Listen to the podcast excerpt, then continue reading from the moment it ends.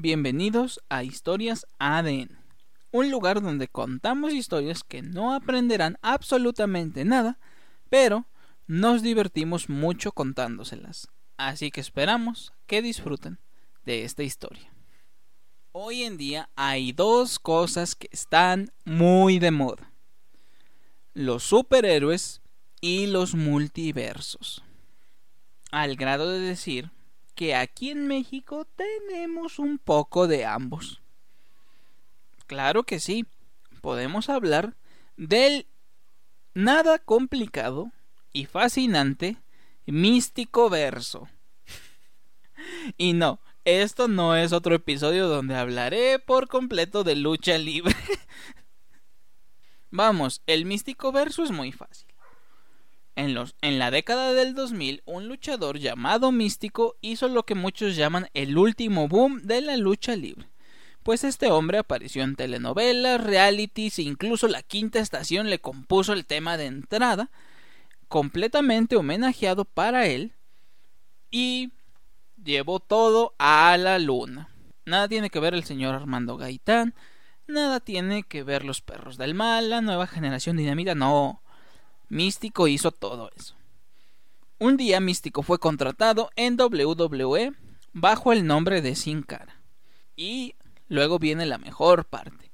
El Consejo Mundial intentó contratar a una nueva persona, lo cual le dio el nombre a Dragon Lee para que fuera el nuevo Místico. Sin embargo, Sin Cara no estaba funcionando de modo que crearon una rivalidad y se enfrentara al Sin Cara Oscuro.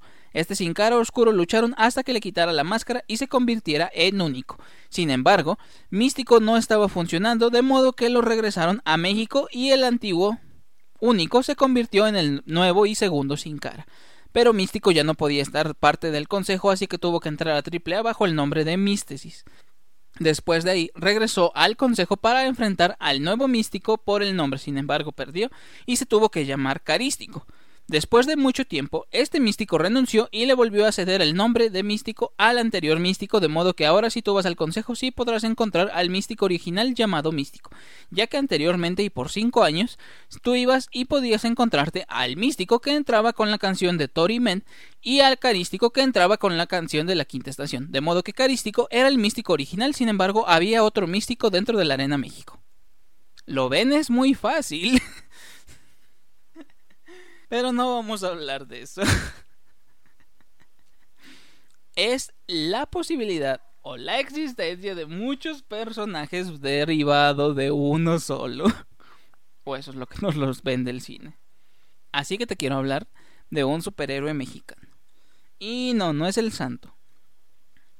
Si bien yo no viví la época del santo, sí puedo decirte que puedo ver cómo hoy su hijo se está encargando mucho de matar el legado de su padre, no luchísticamente, ya que luchísticamente ha sido grande también el Hijo del Santo, pero en su comportamiento donde censura a todo aquel que quiera hablar del Santo, donde demanda a personas que quieran utilizar algún tributo para el Santo, y donde nadie puede decir o siquiera mencionar al Santo, sin atreverse a lidiar con una demanda de este hombre, no vamos a hacer eso hoy pero sí vamos a hablar de un superhéroe enmascarado de la vida real.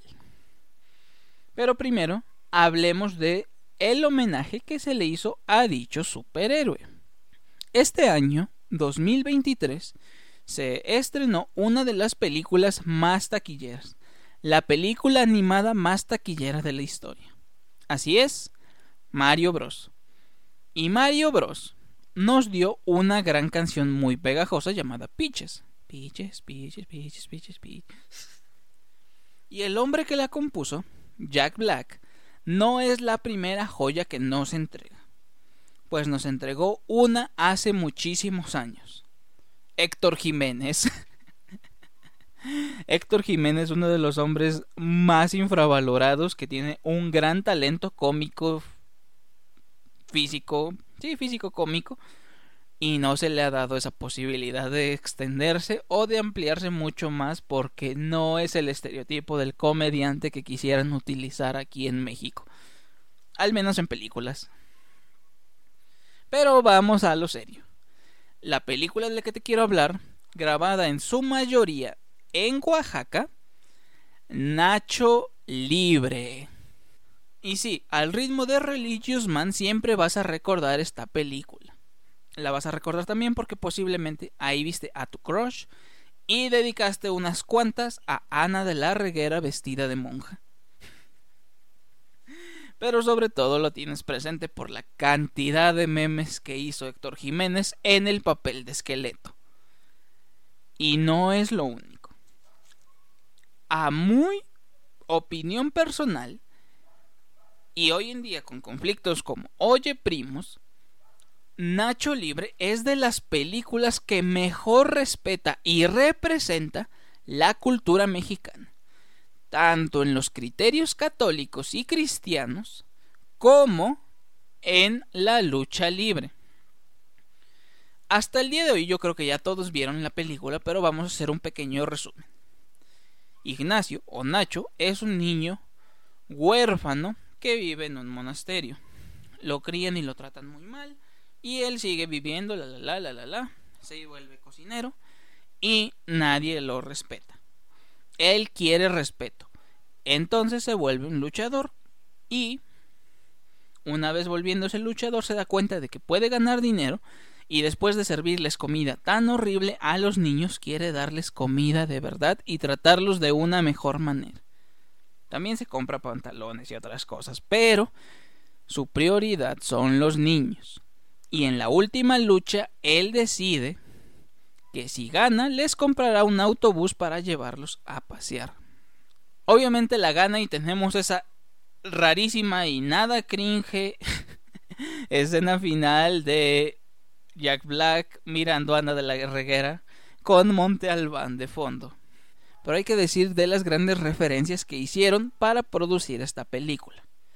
Luchísticamente hablando, Ramsés el villano o antagonista de esta historia fue interpretado por César Barros Palomeque, también conocido como Silver King, hermano de Dr. Wagner Jr., y un gran luchador que tristemente falleció reinterpretando o dando más significado a la película de Darren Aronofsky, El luchador.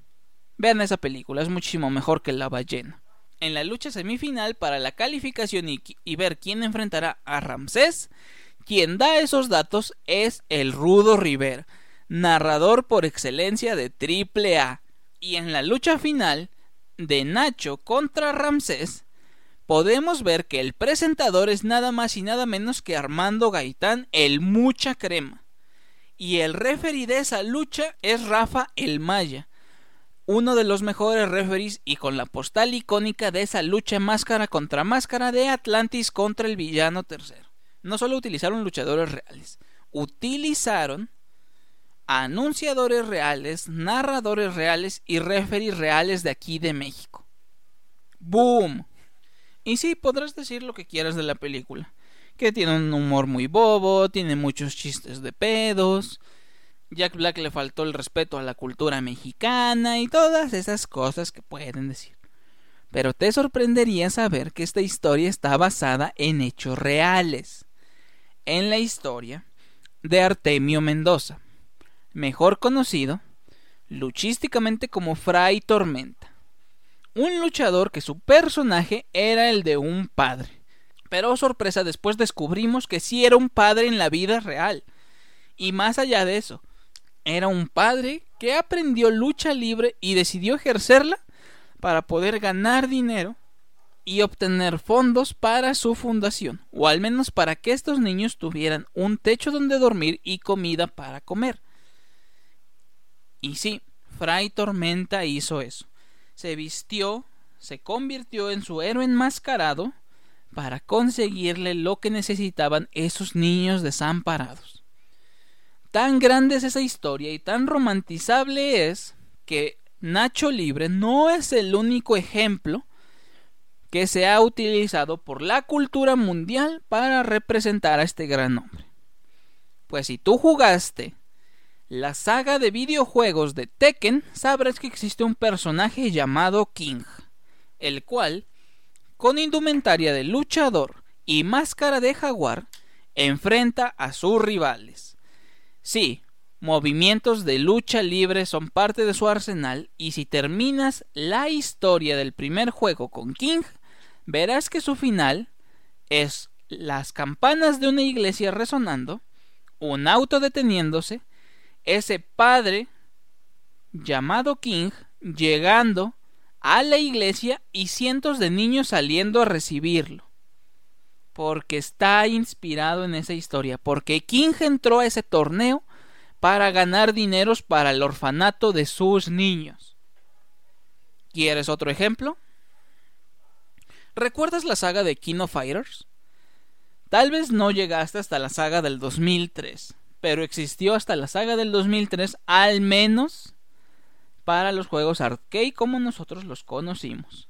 Y en esta última saga pudimos encontrar a un personaje que ya había salido en entregas menores de SNK, porque nadie le llamaba SNK, SNK, llamado T-Sock, un hombre con una estructura física envidiable y una máscara de un pajarraco con un plumaje celestial, que sí, también era un padre y también decidió entrar a luchar para llevar sustento a un orfanato de niños.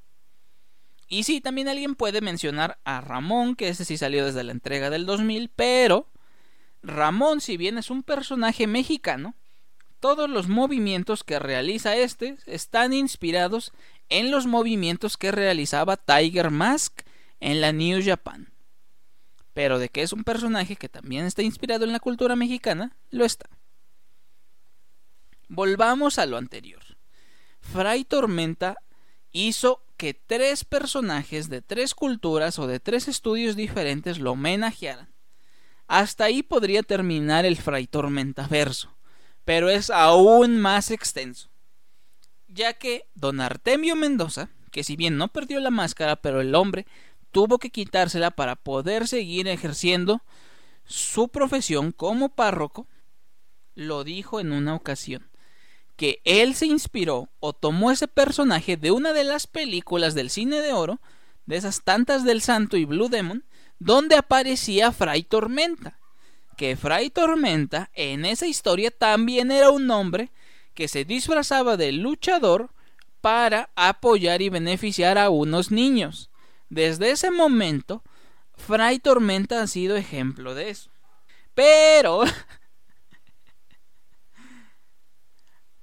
el creador de ese Fray Tormenta ha declarado, o declaró en su momento, porque hace mucho que murió, que se inspiró en San Ignacio, un personaje de España que para grandes rasgos y para no meternos tanto en historia, se disfrazaba en un mosquetero o lo equivalente en un recompensas pues, para obtener dinero y llevar esos recursos a un hospicio y poder alimentar a niños huérfanos.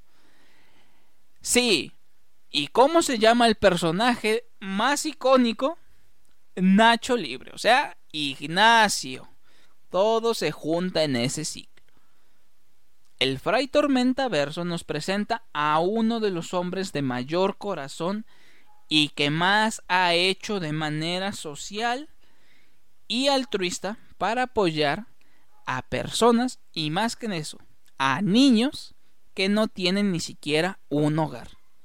Actualmente tú puedes hacer una donación a la Fundación Fray Tormenta y apoyar a estos niños.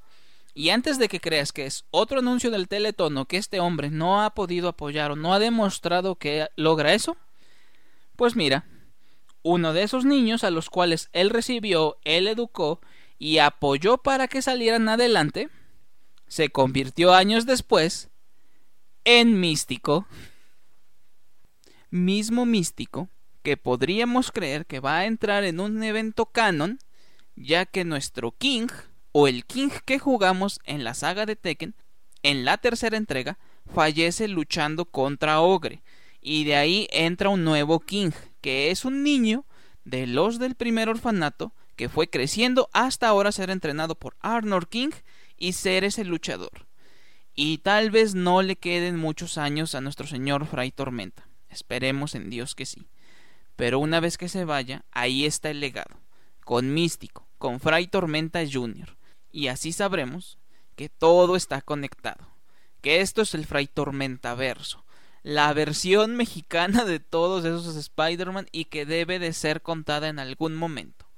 Hoy en día fue en este podcast. El día siguiente tal vez lo leas en un libro muy reconocido o en una película hollywoodense.